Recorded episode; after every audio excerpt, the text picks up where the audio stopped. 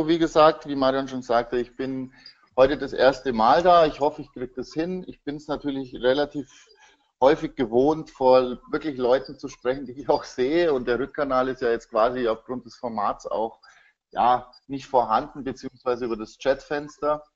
Mal schauen, wie ich es hinkriege. Also ich habe mir jetzt mal eine Agenda für das Thema Mobile Marketing überlegt. Hm, wir haben so circa 40 Minuten Zeit. Ich würde jetzt einfach mal ähm, allgemein zur Definition zum Mobile Marketing was sagen, ähm, die Vor- und Nachteile des mobilen Kanals betrachten, mal beleuchten.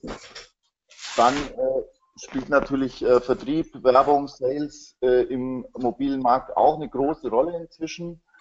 Also wir haben ja hier, äh, ja, sage ich mal, einen sehr großen Aufschwung oder eine sehr große Aufstimmung in Deutschland, äh, weltweit auch.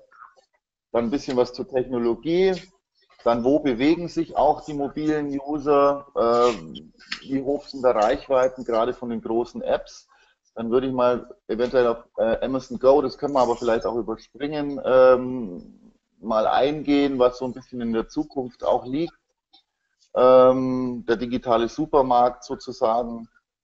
Dann ein ganz wichtiges Thema Geolocation, also sprich die Leute am richtigen Ort erreichen, was ja auch die, ähm, ja, das Thema der, der ganzen Veranstaltung heute ist. Wie kann man die mobile Präsenz auch bewerben? Einige Handlungsempfehlungen am Schluss. Äh, versuche ich dann bildhaft ein paar Trends vielleicht aufzuzeigen, was man alles mit Mobile Marketing anstellen kann. Ich weiß, ich kann in den 40 Minuten nicht alles rund um dieses Thema betrachten. Ähm, was natürlich ein wichtiger Punkt ist, App oder mobile Webseite, aber auch das geht dann auch eben nochmal ein. Ja, so wir an. Also Mobile Marketing ja, ist eine Umschreibung von Marketingmaßnahmen unter Verwendung drahtloser Telekommunikation und Mobilgeräten. Weil man natürlich sagen muss, Mobilgeräte gibt es immer eine Diskussion, äh, gehört das Tablet zu den Mobilgeräten oder nicht. Also in den meisten Statistiken, Studien etc. wird es als Mobilgerät mit aufgeführt. Und ähm, das Ziel von Mobile Marketing ist, wie generell bei Marketing, die Konsumenten möglichst direkt zu erreichen und zu einem bestimmten Verhalten zu führen. Klar, ich meine, 24-7 ist natürlich so eine Geschichte für Mobile Marketing, heißt, man kann die Leute eigentlich mehr oder weniger rund um die Uhr erreichen. Und das ist ein Riesenvorteil natürlich. Ne? Mm, die meisten Marketingaktivitäten im Mobile Marketing ähm, beruhen allerdings ja so auf Games, Spiele, die haben dann einen sehr, sehr großen Anteil, weil man die eben im App Store runterladen kann und sofort damit äh, anfangen kann zu spielen. Bei anderen Dingen, wo es vielleicht um beratungsintensivere Produkte geht, hm, sollte man ja zwar Mobile Marketing mit einbeziehen in seinen Marketing-Mix, aber natürlich vor allem diese Erklärungsbedürftigkeit über, über die klassischen Wege ähm, befriedigen. Genau. Also es ist so, dass im Moment ja, 38 Millionen, das ist zwar noch von 2015 eine, eine Folie, aber 8, 38 Millionen, das sind jetzt vielleicht 42 Millionen, die in Deutschland mobile sind. Ja?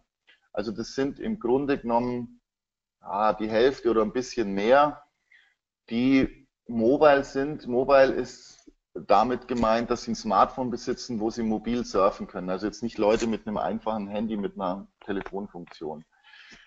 Dem entgegensteht, oder was heißt entgegen, ähm, die Werbebudgets oder die Marketingbudgets im TV waren es 14 Milliarden Euro. Im Mobile Marketing sind es nur 301 Millionen, also ein kleiner, kleiner Bruchteil, obwohl die Reichweite der erreichbaren möglichen Kunden für das Marketing äh, im Mobile-Bereich ja, nahezu ähnlich ist oder zumindest ja in der ähnlicher Größenordnung. Woran liegt das? Also ähm, ja, es gibt dafür einige Gründe. Ein Grund ist zum Beispiel der, aus meiner Sicht, dass Mobile Marketing früher ein Anhängsel von der klassischen Display-Werbung waren.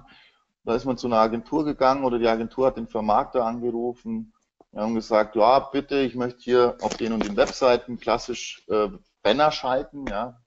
Das Wort Banner nehme ich nicht so gerne in den Mund, aber okay. ähm, und dazu on top quasi als Rabatt, als ähm, Naturalrabatt sozusagen, machen wir noch so eine Mobile-Kampagne dazu.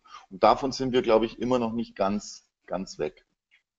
Ein zweiter Punkt äh, ist mit Sicherheit, dass äh, sich keine klassischen Werbeformen durchgesetzt haben, haben bisher, wie äh, im klassischen Display Advertising, wo es ja äh, das Universal Ad Package und den IAB-Standards gibt, nach dem sich im Grunde genommen alle Webseiten richten. Das heißt, auf allen Webseiten kann man die gleichen Formate buchen, plus irgendwelche Sonderformate, aber man kann die überall buchen. Das ist im ähm, Mobile-Bereich noch nicht so genau festgelegt.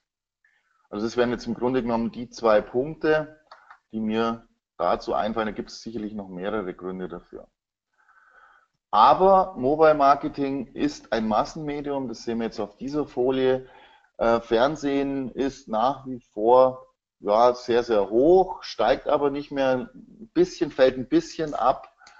Äh, Radio fällt ab und Print hat seit Jahren ja einen absteigenden Ast. Also im Grunde genommen ist es so, dass äh, digital und mobile schon etwas auf Kosten von TV und Radio wachsen aber insgesamt ähm, werden die Leute immer digitaler und ähm, ja, ich kenne auch viele Leute, die kein Fernseher mehr zu Hause haben, weil sie eben alles über, über äh, digitale Kanäle, Mediatheken und so weiter anschauen und das betrifft natürlich den Mobile-Bereich auch mit. Ja, die Vorteile von Mobile Marketing. Es wird in den nächsten Jahren stetig wachsen. Das heißt, wenn ihr euch da eine Strategie zurechtlegt, die über mittelfristige Ziele hinausgeht oder kurzfristige Ziele hinausgeht, dann könnt ihr sicher sein, dass ihr da auf dem richtigen Weg seid. Ähm, vor allem junge Leute sind Main Consumer, Consumer.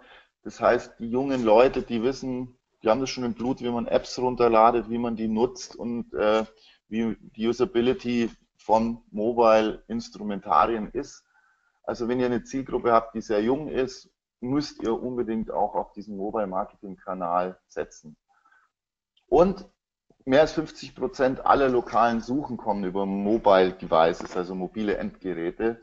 Das heißt, wenn ich irgendwas suche, ein Geschäft, äh, den nächsten Plattenladen, äh, was auch immer, dann suchen mehr als 50 Prozent das Ganze über mobile Endgeräte. Also das ist wirklich ein Kanal, der eigentlich den Desktop in dem Bereich Suche schon übertroffen hat. Dazu passt auch, dass Facebook 60 Prozent seines Traffics schon über Smartphones, Smartphones generiert und nicht mehr über den klassischen PC. Und ein weiterer Punkt, der zu beachten ist, 24-7 habe ich schon gesagt, also Erreichbarkeit rund um die Uhr. Das heißt, ähm, ihr müsst die Leute zur richtigen Zeit für das richtige Thema und vielleicht auch den richtigen Ort sensibilisieren.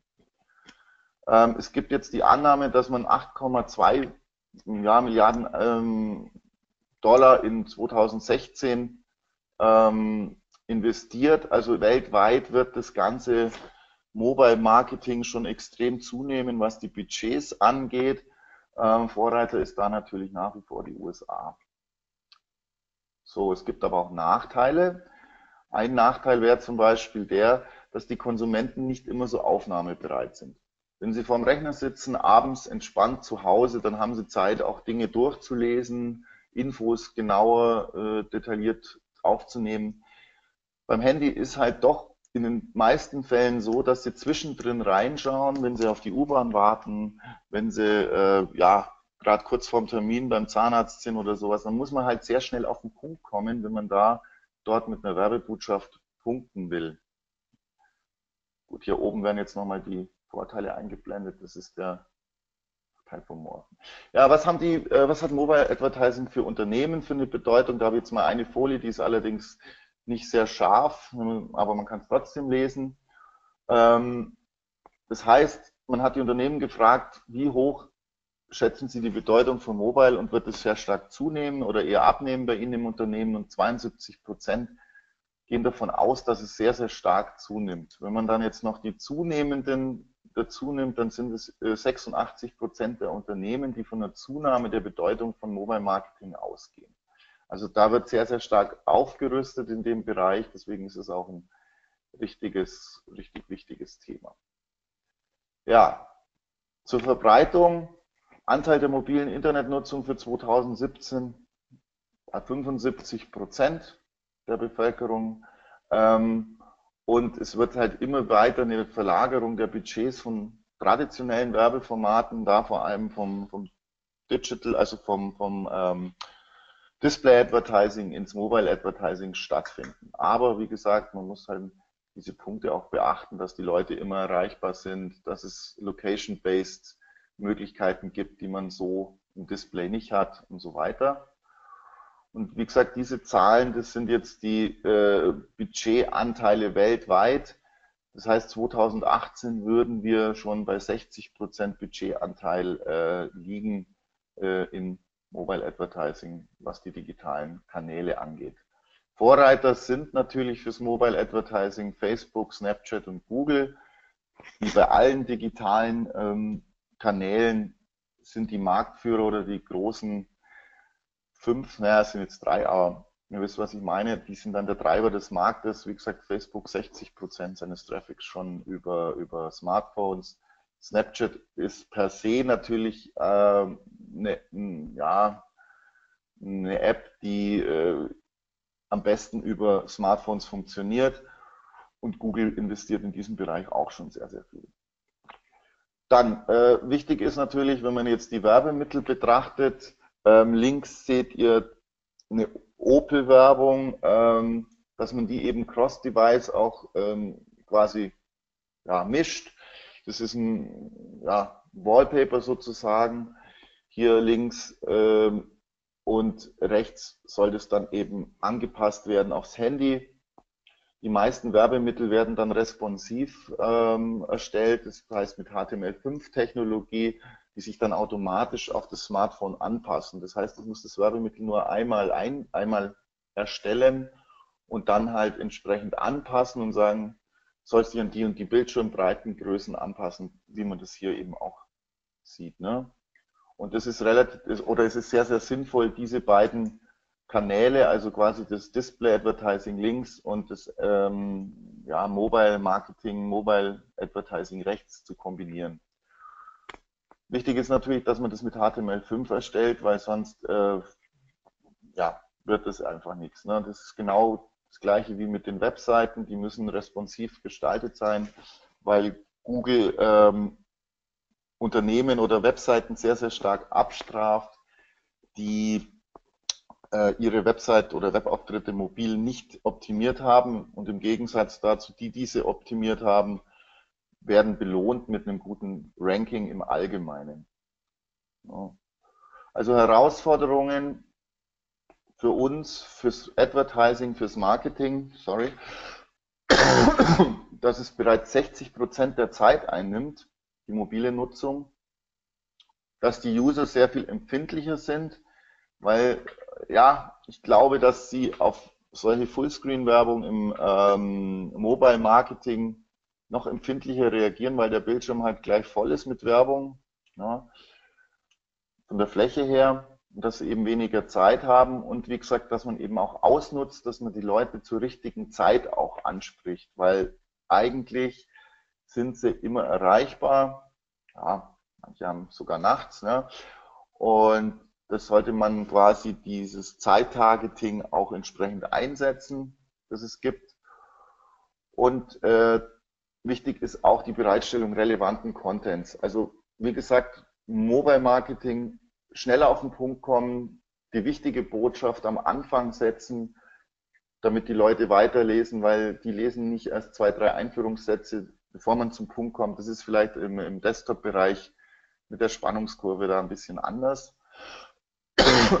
Responsives Design, haben wir schon gesagt. Genau. Jetzt ein paar Beispiele zur Online-Werbung, was man gegen den Nervfaktor machen kann. Es gibt ein Beispiel von IKEA, das ich hier mal aufgeführt habe, was man sich vielleicht fürs Marketing generell im, im, ähm, ja, im mobilen Marketing überlegen muss. Das heißt, IKEA hat Ads gebaut, wo man, wenn man draufklickt, erstmal nachgefragt wird, ob man aus Versehen draufgeklickt hat oder ob man tatsächlich zu diesem IKEA-Werbung weitergeleitet werden will. Der Hintergrund ist der, da gibt es ja diesen dicken Daumen-Theorie, dass man sagt, okay, wenn ich die Online-Werbung quasi, die Mobile-Werbung wegklicken will und ich komme mit dem Daumen nicht genau auf das Kreuz auf meinem Handy, dann geht natürlich die Landingpage auf und ein Klick wird generiert und der wird auch als Klick gezählt. Gibt es natürlich viele Theorien. Die Mobile Marketing sagen natürlich, wir haben äh, doppelt so gute Klickraten wie im Desktop-Bereich und die anderen sagen halt, naja, das ist eben, weil die Leute das Kreuz nicht treffen und dann quasi einen Klick generieren. Und äh, IKEA geht dem Ganzen recht smart dann aus dem Weg und ähm, ja, trackt dann natürlich trotzdem alles mit hier so ein Beispiel für äh, responsives Design von Online-Werbung beziehungsweise sogar von ähm, ja, Webseiten, der Hagebaumarkt. Ähm, also es muss im Grunde genommen wird es immer so sein, dass im Desktop die Navigationen hier oben immer voll ausgeführt sind, während man hier im Mobile-Bereich erstmal auf dieses Menüsymbol klicken muss, um dann das quasi in einer ähm, ja, vertikalen sozusagen angezeigt zu bekommen. Und auch die Werbung muss man halt dann entsprechend responsiv so gestalten, dass man sagt, okay, man nimmt jetzt zum Beispiel das S333 in die nächste Zeile, ähm, vielleicht, dass ein Auto dann irgendwie unter den beiden steht, je nachdem, was da die Kreativen machen können. Aber wichtig ist, dass halt auf beiden Kanälen äh, alles eindeutig äh, sichtbar ist. So, schauen wir mal weiter. Genau. Hier seht ihr nochmal markiert die ähm, Unterschiede in den ähm, Navigationen. Wenn ihr zum Beispiel wie, wie Amazon mehrere Angebote habt, dann solltet ihr die auch aufteilen. Das macht Amazon sehr, sehr gut. Die haben einen sehr, sehr breiten Bildschirm im Desktop, haben sie hier eben mehrere Angebote nebeneinander, weil man die hier ganz gut äh, sichtbar machen kann. Man kann, wenn man diese drei nebeneinander im ähm, Mobile-Bereich auf dem Smartphone bringen würde, würde das hier sehr, sehr klein dargestellt werden. Der Preis müsste entsprechend von der Größe nach unten skaliert werden. Deswegen wurden die Werbemittel eben so oder Werbemittel, die Teaser, die Promotion, wurde so äh, konzipiert, dass die Bereiche, die Produkte dann automatisch nach unten gehen. Ja. Und genau das gleiche ist hier mit so einem ähm, Canvas oder einem ja, Slider, wo man links, rechts weitermachen kann. Das wird hier alles vertikal dargestellt. Ja. Das heißt, der Teaser im Mobile-Bereich sollte eigentlich immer maximal ein Produkt darstellen. Also wenn ihr einen Online-Shop habt, möglichst ein Produkt in der, in der horizontalen darstellen. Ja. Und eben dran denken, dass äh, die Mobile-Site eine eingeschränkte Navigation auch hat. Ja, hier sieht man nur die wichtigen. Man kann natürlich jetzt mehrere Zeilen noch machen, aber okay. Das, äh, ja. Und ein wichtiger Punkt, man sollte in der mobilen Apps auch sehr deutlich auf eine App hinweisen, also auf der mobilen Website auf die App hinweisen, wie das Amazon hier oben mit dem Call to Action neben dem Warenkorb-Logo macht. Je nachdem, ja, ob man überhaupt eine App hat. Dann äh, solltet ihr euch auch im Netz, das ist jetzt eine Adresse von Google, müsst ihr, müsst ihr euch mal suchen bei Google, äh, einloggen und dann schauen, was es da für Testmöglichkeiten gibt. Also wenn ihr eine Webseite habt und sagt, okay, äh, unser mobiler Auftritt ist der für Mobilgeräte optimiert, gebt einfach hier die URL ein. Das könnt ihr aber auch von einem Wettbewerber machen. Also das ist eine völlig offene Geschichte. Und lasst dann die Maschine mal machen und dann sagt ihr euch, ja, die Webseite ist ähm, für Mobilgeräte optimiert oder nicht. Wie gesagt, wenn nicht, sagt euch Google auch, warum zum Teil, äh, ob Bilder zu groß sind, äh, ja, ob die Schriften falsch sind, ob die Absätze zu klein sind, wie auch immer. Und dann solltet ihr da euch an die Optimierung machen. Die Aktivitäten der Leute. Da seht ihr schon, ja, WhatsApp-Nachrichten. Man muss jetzt sagen, eine Minute im mobilen Internet. Das heißt, in einer Minute werden 21 Millionen WhatsApp-Nachrichten verschickt. Fast 49.000 Fotos geteilt auf Instagram. Also ich mache das jetzt nicht einzeln, ihr habt das ja dann, ihr euch runterlädt, ähm, zur Verfügung. Aber ihr seht schon, es sind unglaubliche Zahlen, ja, wobei normale E-Mail immer noch bei 150 Millionen in der Minute liegt. Aber die mobile Reichweite oder die mobilen Möglichkeiten, gerade bei den großen Apps und äh, Programmen, ist ähm, extrem groß und die Nutzung des mobilen Internets ist massentauglich auf jeden Fall. Jetzt schaue ich mal, ob das ähm, Amazon Go als Beispiel, was man eben auch mit mobilen Technologien anfangen kann. Ähm, ich schaue mal, ob das irgendwie zum Laufen kriegt. Es kann sein, dass das jetzt nicht funktioniert, weil ich es in der Bildschirmfunktion äh, habe. Jetzt probiere ich es mal. Ist auch nur eine Minute oder zwei. Mal, ob es lädt. Okay. Ich weiß auch nicht, ob ihr es hört, aber. Four years ago, we started to wonder. What would shopping look like if you could walk into a store, grab what you want, and just go? What if we could weave the most advanced machine learning, computer vision, and AI into the very fabric of a store so you never have to wait in line? No lines, no checkouts, no registers. Welcome to Amazon Go. Use the Amazon Go app to enter.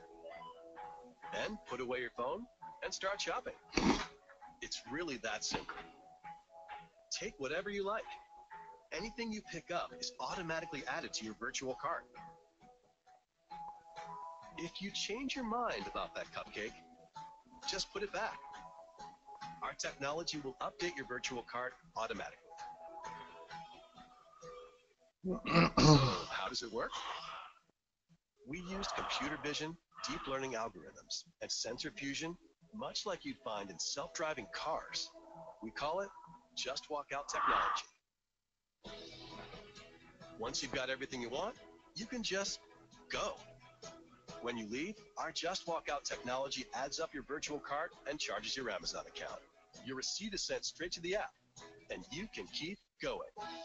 Amazon Go. No lines, no checkout.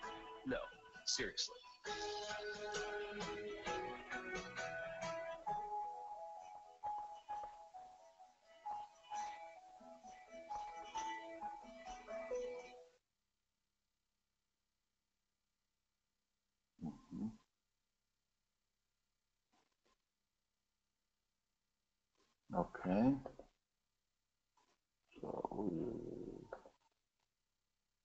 So, ich hoffe, jetzt kam jetzt rüber. Ich sollte zwar auf Videos weitgehend verzichten, aber das wollte ich euch jetzt unbedingt zeigen. Ähm, und zwar äh, haben ja alle mitbekommen, es ist im Grunde genommen ähm, kontaktloses Bezahlen und alles komplett kontaktlos. Das heißt, über eine App im Handy loggt ihr euch im Supermarkt ein am Eingang. Ne? über, über, über kontaktlosen, ja, übers Handy eben, über einen QR-Code. Geht rein, nehmt euch in die Tasche alles mit rein, was ihr braucht und äh, geht dann einfach ohne zu zahlen quasi nach unserem klassischen Verständnis wieder raus. Und in der App wird dann quasi das, was ihr in der Tasche habt, ähm, ja, berechnet und über die Amazon-Rechnung abgezogen oder über, über das Konto, über das Amazon-Konto abgezogen. Ähm, solche Modelle, es gibt in den USA bereits einen Markt dafür, ähm, dem aber nur Amazon intern Mitarbeiter momentan einkaufen und man will jetzt in den nächsten ein, zwei Jahren das auch ausrollen international. Hat natürlich Vorteile, zum Beispiel keine Schlange mehr im Supermarkt. Ähm, alles wird per Smartphone dokumentiert und abgewickelt. Ihr wisst genau, was ihr einkauft, ihr habt es unter Kontrolle. Ähm, allerdings ein Problem Ihr seid näher am Online-Händler, also wenn man jetzt so ein Super als Amazon sozusagen, aber man ist ihm halt auch ausgesetzt. Das heißt, das komplette 100% Tracking wird stattfinden. Man wird immer gläserner und Amazon weiß eigentlich alles, was ihr einkauft. Ne? Wann ihr es einkauft, ob ihr was zurückstellt, wie auch immer. Das ist natürlich jetzt auch eine philosophische Frage, äh, wie man eingestellt ist zum Datenschutz oder zu den Daten. Aber wenn man die Schlangen oft sieht beim, bei den äh, großen Märkten, dann hat es natürlich schon, bietet es schon eine gute Alternative.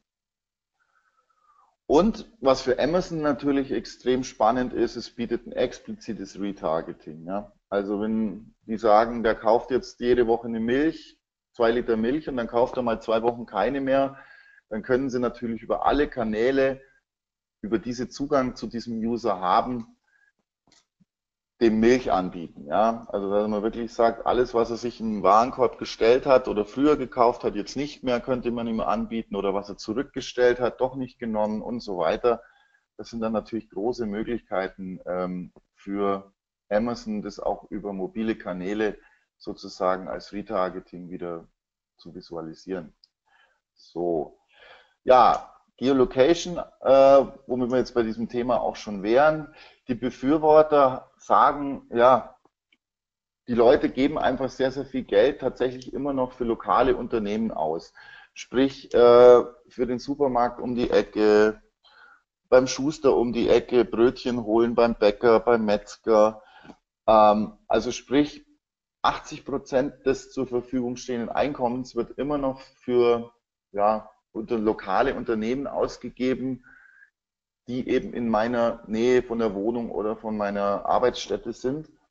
Und dieses Geld soll natürlich ja, verteilt werden und der, der am besten dieses Geolocation im Grunde genommen beherrscht, der würde von diesem ja, doch nicht unerheblichen Geld das meiste einsacken in seiner Umgebung. Ja. Das heißt, für Geolocation ganz wichtiger Punkt, die richtigen Produkte für die richtigen Leute zur richtigen Zeit. Als Beispiel nenne ich da jetzt mal einfach einen Gastronomiebetrieb, ein Restaurant italienisches, äh, was ein Mittagsmenü anbietet für in, in einem Gewerbegebiet oder in einem ja, Gebiet, wo viele Firmen ansässig sind. Und die werden natürlich versuchen müssen, über mobile Kanäle die Leute zwischen, sage ich mal, halb elf und 13.30 Uhr mittags anzusprechen und denen vielleicht die darauf hinzuweisen, dass sie einen Coupon bekommen, 10% Rabatt oder was auch immer. Für die macht es halt eben keinen Sinn, abends um 18 Uhr zu werben, wenn die ganzen Läden zu sind und eigentlich in der Gegend, wo das Restaurant ist, sich vielleicht gar keine Leute mehr wirklich aufhalten. Ähm, das ist jetzt mal ein Beispiel. Wie gesagt, ist aber technisch natürlich alles kein Problem. Die Gegner sagen, ja, Geolocation wird als Modeerscheinung angesehen sehe ich jetzt keineswegs so. Ich denke mal, dass es ein ganz gutes Tool ist, um auch On- und Offline-Handel ähm, zu verbinden. Wenn man einfach ein Lokal hat oder einen Klamottenladen in München-Schwabing oder wie auch immer, dann kann man natürlich Leute in den Laden holen, die sich momentan gerade dort in der Gegend einfach aufhalten. Ja, weil man jetzt sagen muss, ähm, ja, McDonalds, wenn ein Coupon rausgibt, dann macht es vielleicht Sinn, einen Umkreis von zwei Kilometern oder einem Kilometer um den McDonalds ähm, zu ziehen und das anzubieten. Wenn ich jetzt ein Autohändler bin, der besonders günstigen BMW 320 verkauft, wo ich mir 5000 Euro spare, dann muss ich natürlich nicht nur ein, zwei Kilometer nehmen, sondern dann kann ich, ja, sage ich mal, 50 vielleicht sogar 100 Kilometer Umkreis ziehen bei meiner Marketingkampagne. Also es hängt sehr, sehr stark ab vom Produkt, wie weit man den Umkreis zieht. Ähm, ja, dann sagen viele noch, ja, äh, oder Gegner, das Ganze sind generische Ad-Kampagnen und keine organischen. Also organisch heißt, dass Leute von selber zu euch kommen, euch über Suchergebnisse finden, also quasi nicht ähm, ja, Earned Media und nicht Paid Media. Das heißt, dass ihr nicht Kampagnen einsetzen müsst, um Leute auf euch aufmerksam zu machen, sondern dass die eigentlich mehr oder weniger von selber kommen. Das wäre bei Geolocation nicht so. Der Effekt wäre sehr kurzfristig. Sprich, wenn jetzt gerade ein Coupon angeboten wird und ich bin da gerade in der Nähe bei McDonald's in einem Fashion Shop, dann gehe ich dahin, hole mir was, aber das nächste Mal halt nicht mehr. Da muss man halt dann im Laden schauen, wie man ähm, die Leute quasi äh, zur Loyalität erzieht ja, und wie man die einfach an sich bindet. Und äh, ein großer Punkt ist natürlich die Abhängigkeit von der Bereitschaft der Verbraucher, Informationen preiszugeben. In Deutschland ist es halt so, dass die Leute wirklich sehr stark datenschutzgetrieben sind. Sprich, wenn man dann Name, Adresse, Telefonnummern, das sind ganz äh, große Geheimnisse. Das meine ich jetzt gar nicht so ironisch. Ähm, und die wollen halt die Benefits, aber eben nicht die Daten abgeben. Dann ein wichtiger Punkt, äh, App oder Web, was soll man nehmen? Äh, was ist für welchen Shop das Interessantere? Also Vorteile von der App ist mit Sicherheit, dass sie eine höhere Kundenbindung hat. Also wenn Amazon-App, wenn ich die runtergeladen habe, dann verwende ich die eigentlich immer wieder, bevor ich die Webseite extra, die mobile Webseite wieder aufrufe. Ähm, das hat schon ähm, ja, eine höhere Kundennähe oder eine, ist ein Zeichen von, von Kundenbindung, wenn ich mir eine App runterlade. Ähm, und das Ganze ist eigentlich für starke Marken geeignet, besser geeignet, die immer wiederkehrende Besucher haben, weil die dann die App auch ausnutzen. Wenn ich nur einmal im Jahr oder zweimal im Jahr irgendwas brauche von jemand, dann gehe ich halt um Gottes Willen auf die mobile Webseite und lade mir dann nicht unbedingt eine App runter. Ähm, die ja, ist hier nochmal dargestellt. Äh, Vorteile einer mobilen Website, also ich habe es jetzt hier eine webbasierte Anwendung genannt. Das reicht eben aus, wenn man lediglich einen Browserzugriff auf die wichtigsten einkaufsrelevanten Funktionen bereitstellen will. Also wenn man jetzt äh, ja einmalige Kunden zum Beispiel haben will oder ja, wie gesagt, äh, gar nicht so komplizierte Geschichten.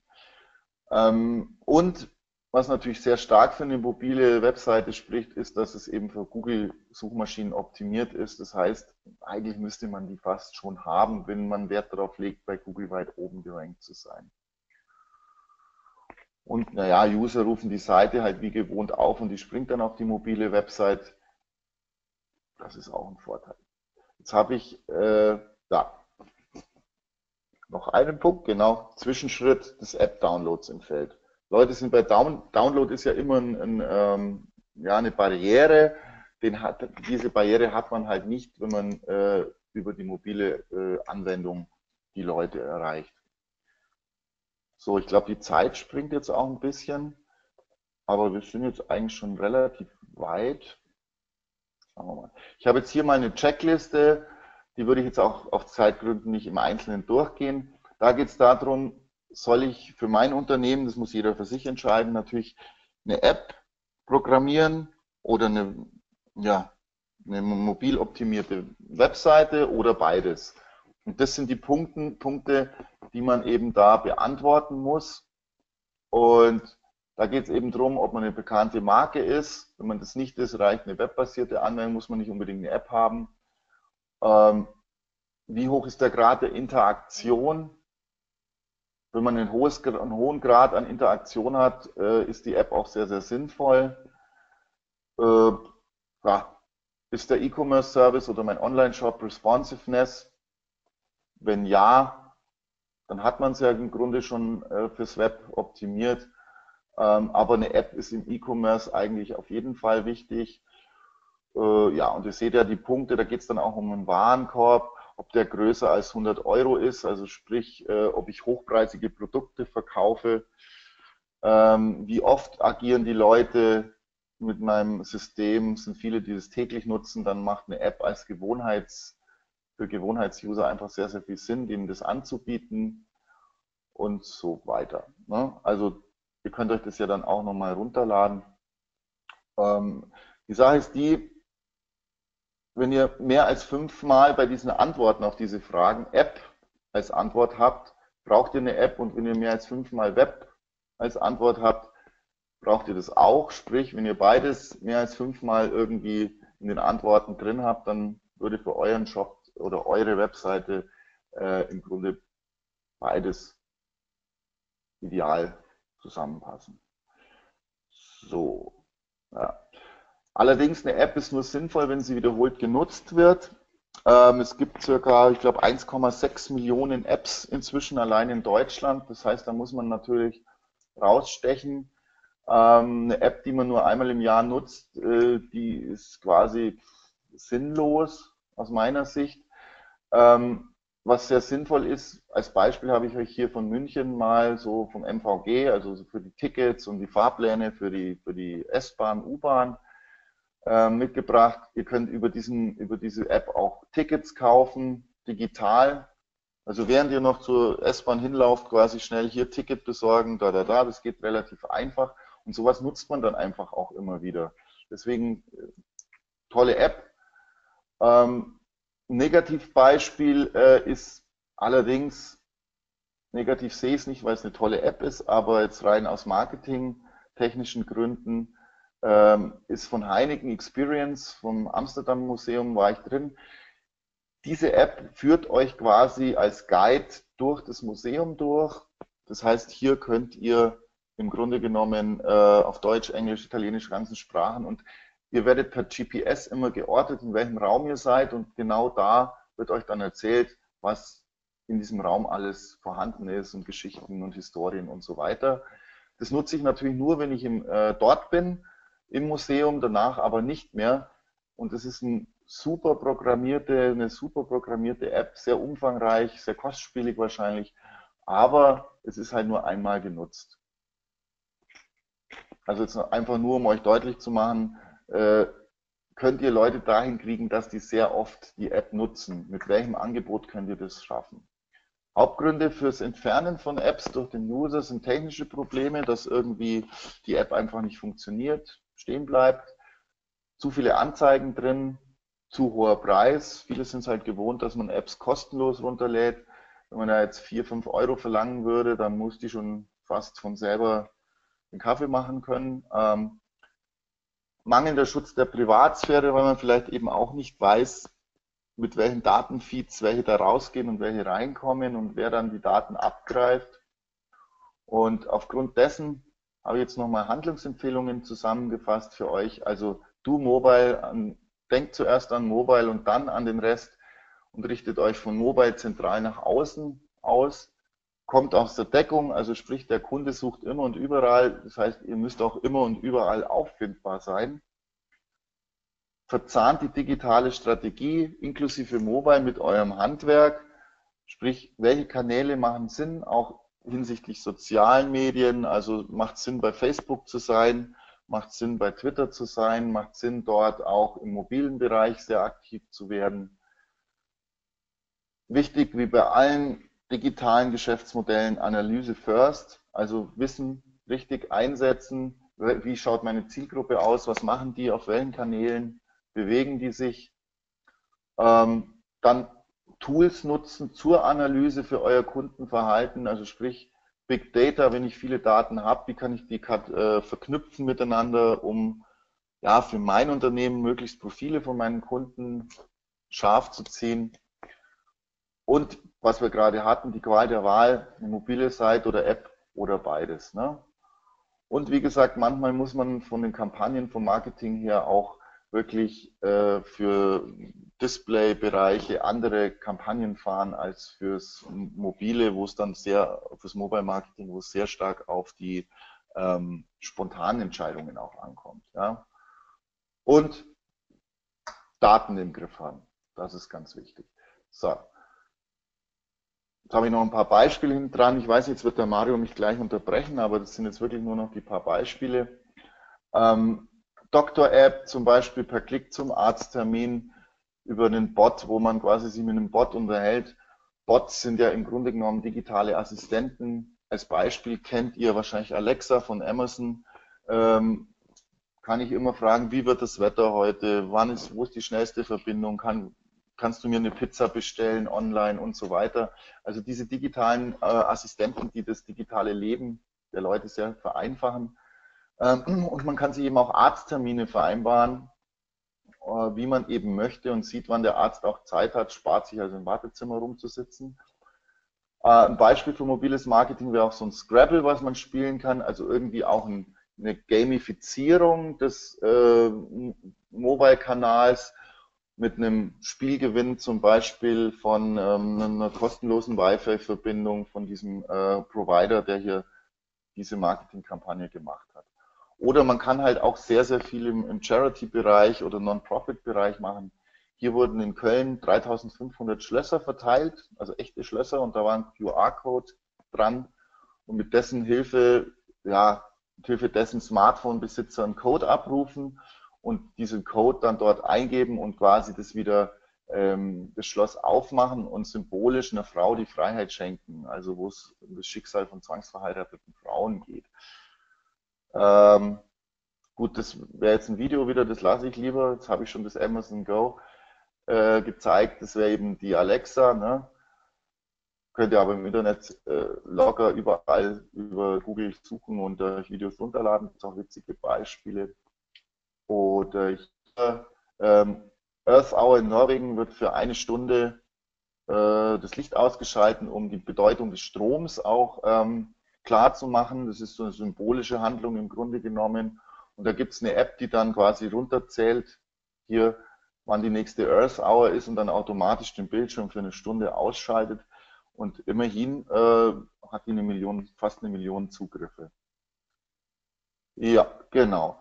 Äh, Mario, äh, ich habe mich jetzt am Schluss ein bisschen beeilt, weil ich wusste, dass du nach Hause gehen musst. Und ähm, hab's ein bisschen. Du erzählst, private Insights. Du erzählst private Insights. Ähm, ja, stimmt. Ich muss heute tatsächlich, ich muss tatsächlich um 12 Uhr äh, beenden. Deswegen bin ich froh, dass du fertig bist. Ähm, aus privaten Gründen stimmt, äh, soll aber nicht zur Last der Teilnehmer sein. Wir haben noch genug Zeit, ein paar Fragen zu stellen. Ähm, ich bin im Chat schon ein paar Dinge gefragt worden, die nicht äh, fachlicher Natur sind. Das möchte ich kurz vorwegnehmen. Ja. Ähm, erste Frage war diese Checkliste, die du hattest. Würdest ja. du die als PDF zur Verfügung stellen?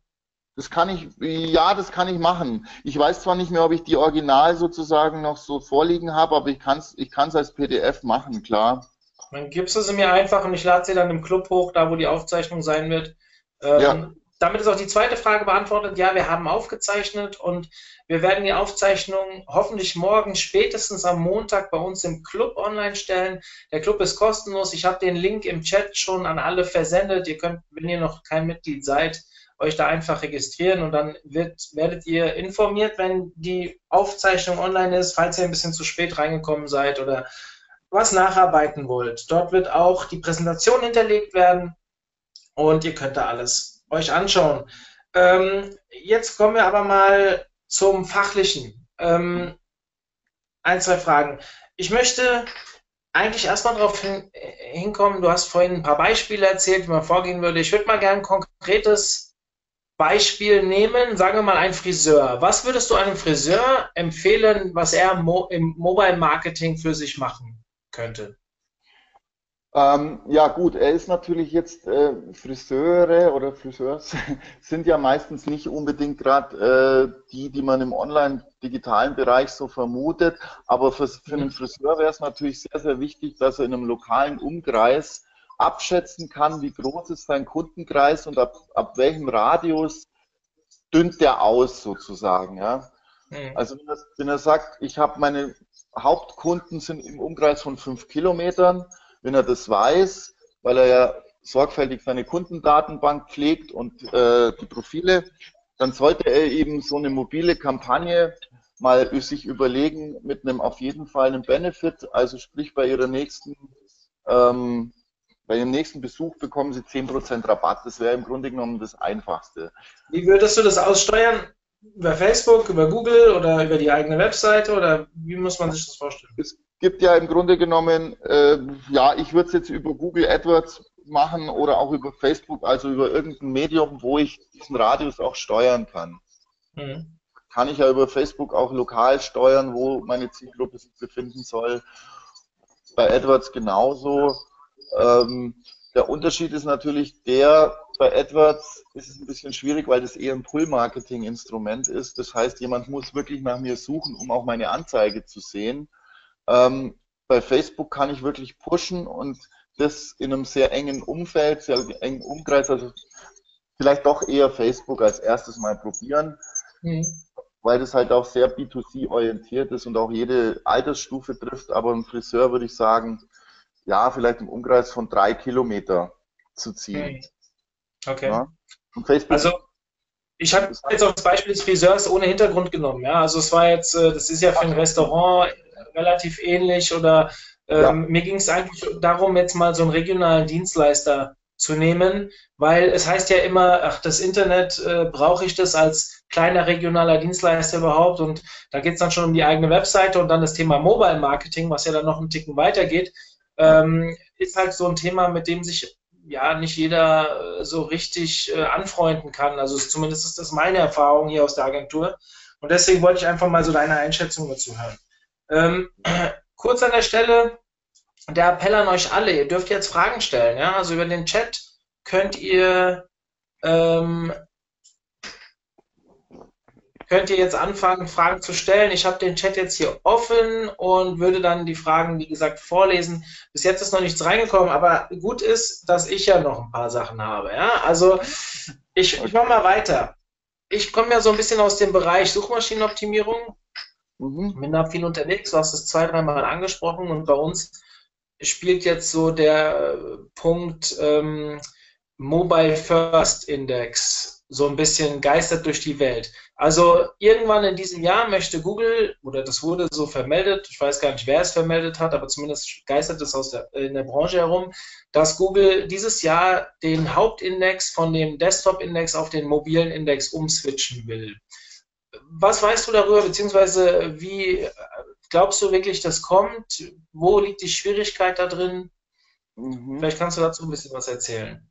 Also ich denke, ich denke nicht, dass ich mehr weiß als du, ähm, aber äh, wie es halt bei Google so üblich ist, man weiß immer erst nachher, was passiert ist. Ne? also okay.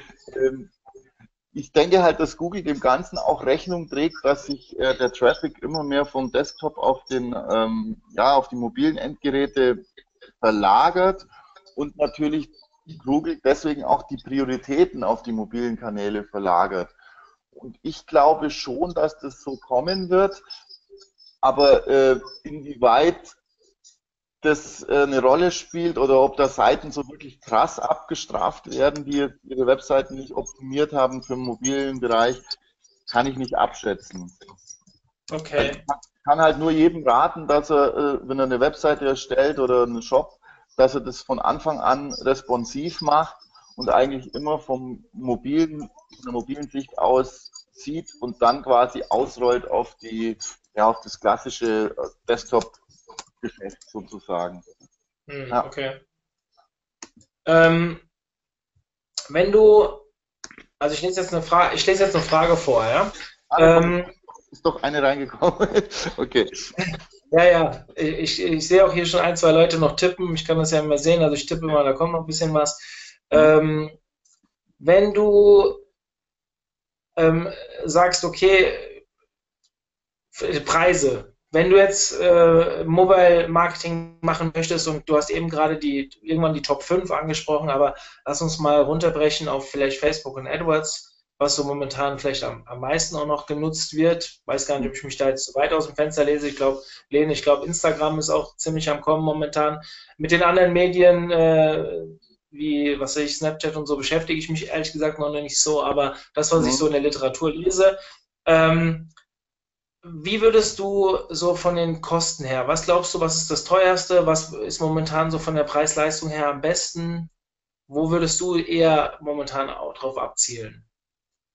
Ähm, ja, ich müsste halt ähm, immer erst mein Produkt sehen. Wenn ich ein Produkt habe, was sehr ähm, gut visualisierbar ist, sprich in Videos oder Fotos äh, sehr gut darstellbar ist oder mit Videos, Fotos emotionalisierbar ist, dann darf man natürlich Kanäle wie Pinterest, Snapchat oder Instagram nicht auslassen. Wenn ich ein Produkt habe, was auf Fakten beruht, ich sage jetzt mal ganz blöd, eine Versicherung ist zwar Quatsch jetzt, aber irgendwas, wo, wo einfach nicht so emotionalisierbar ist, ja, dann würde ich sagen, eher auf Facebook, weil man einfach eine riesen Reichweite hat und die Zielgruppen über, über ehemalige Kunden oder Kunden auf meiner Seite, die mit mir schon interagiert haben, ansprechen kann, die Lookalike äh, und so. Also Facebook ist sicherlich das breiteste, das würde ich auf jeden Fall machen. Aber wie gesagt, wenn ich ein sehr emotionales Produkt habe, was ich in einem Video oder in, einem, in, in Bildern sehr gut darstellen kann, sollte man Instagram auch nehmen. Snapchat würde ich komplett rauslassen, weil das noch lange nicht erwiesen ist aus meiner Sicht, äh, wie das marketingmäßig wirkt. Also gerade dieses Bilder verschwinden und mit den Geofiltern, also ich weiß nicht, ich glaube da nicht so dran. Ja, ist halt, in, ist halt in Vogue, aber ja. Hm. Ja, eher bei einer anderen Zielgruppe wahrscheinlich. Aber ähm, ich bin sehr gespannt. Die Bewertung von Snapchat ist ja schon immens, also irgendwas wird dahinter sein. Wir werden sehen. Was hältst du von Twitter in dem Bereich Mobile Marketing? Ähm, Twitter äh, sehe ich als Vehikel.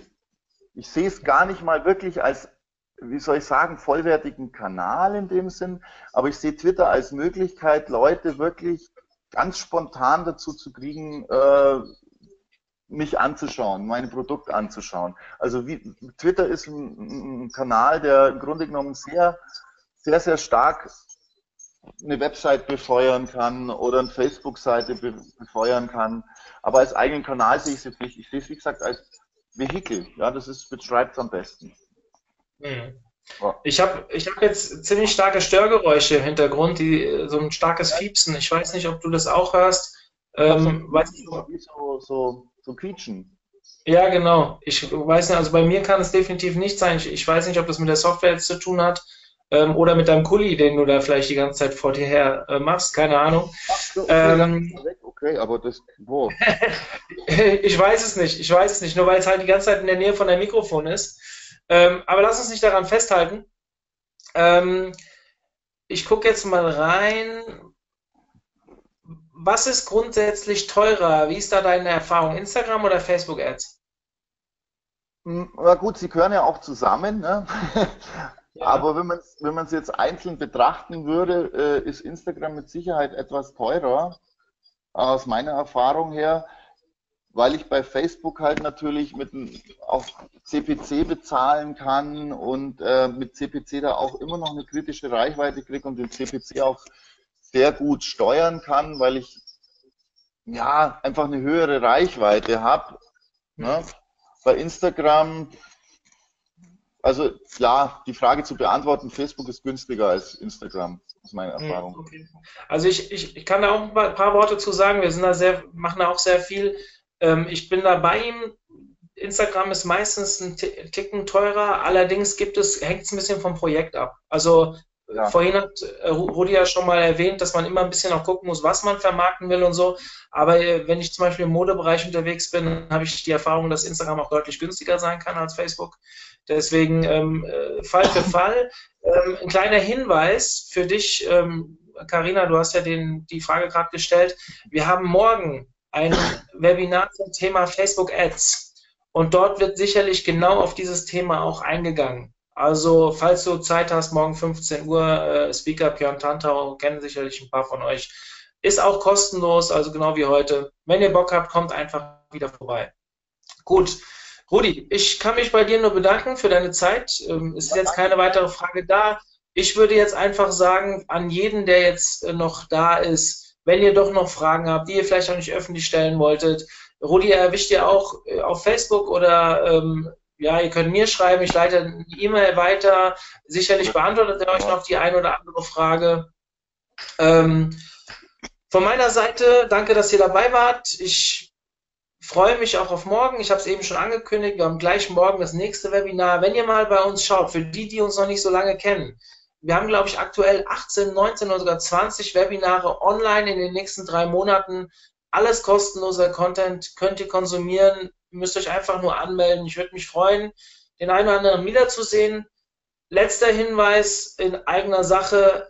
Ende Mai läuft der Early Bird aus für unsere Konferenz, die am 1. September in Wiesbaden stattfindet. Also der Preis wird danach teurer. Falls ihr Bock habt, äh, die ganzen Speaker, die ihr über unsere Webinare kennenlernt, auch mal wirklich offline zu sehen, auch kennenzulernen, in gar nicht so mega großem Kreis. Wir erwarten so circa 300 Gäste. Ähm, dann sind die Tickets weg. Also auch da solltet ihr euch ein bisschen beeilen. Dann denkt dran, wie gesagt, Ende nächsten Monats läuft Early Bird aus. So. Dann verbleibe ich damit. Äh, ein schönes Wochenende wünsche ich euch noch nicht. Wir sehen uns ja hoffentlich noch morgen beim Webinar. Rudi, dir wünsche ich eine schöne Restwoche, ein schönes Wochenende. Ja. Und, und ja, danke schön. Und dir vielen Dank für die Möglichkeit, dass ich hier ein paar Sachen präsentieren durfte. Ne? Sehr gerne, sehr gerne. Wir sehen uns ja noch zweimal dieses Jahr. Ja, genau, genau. Ich muss ich heute auch brav sein, ne? Genau. Alles klar. Super. Dankeschön. Danke. Bis dann. Tschüss. Ciao.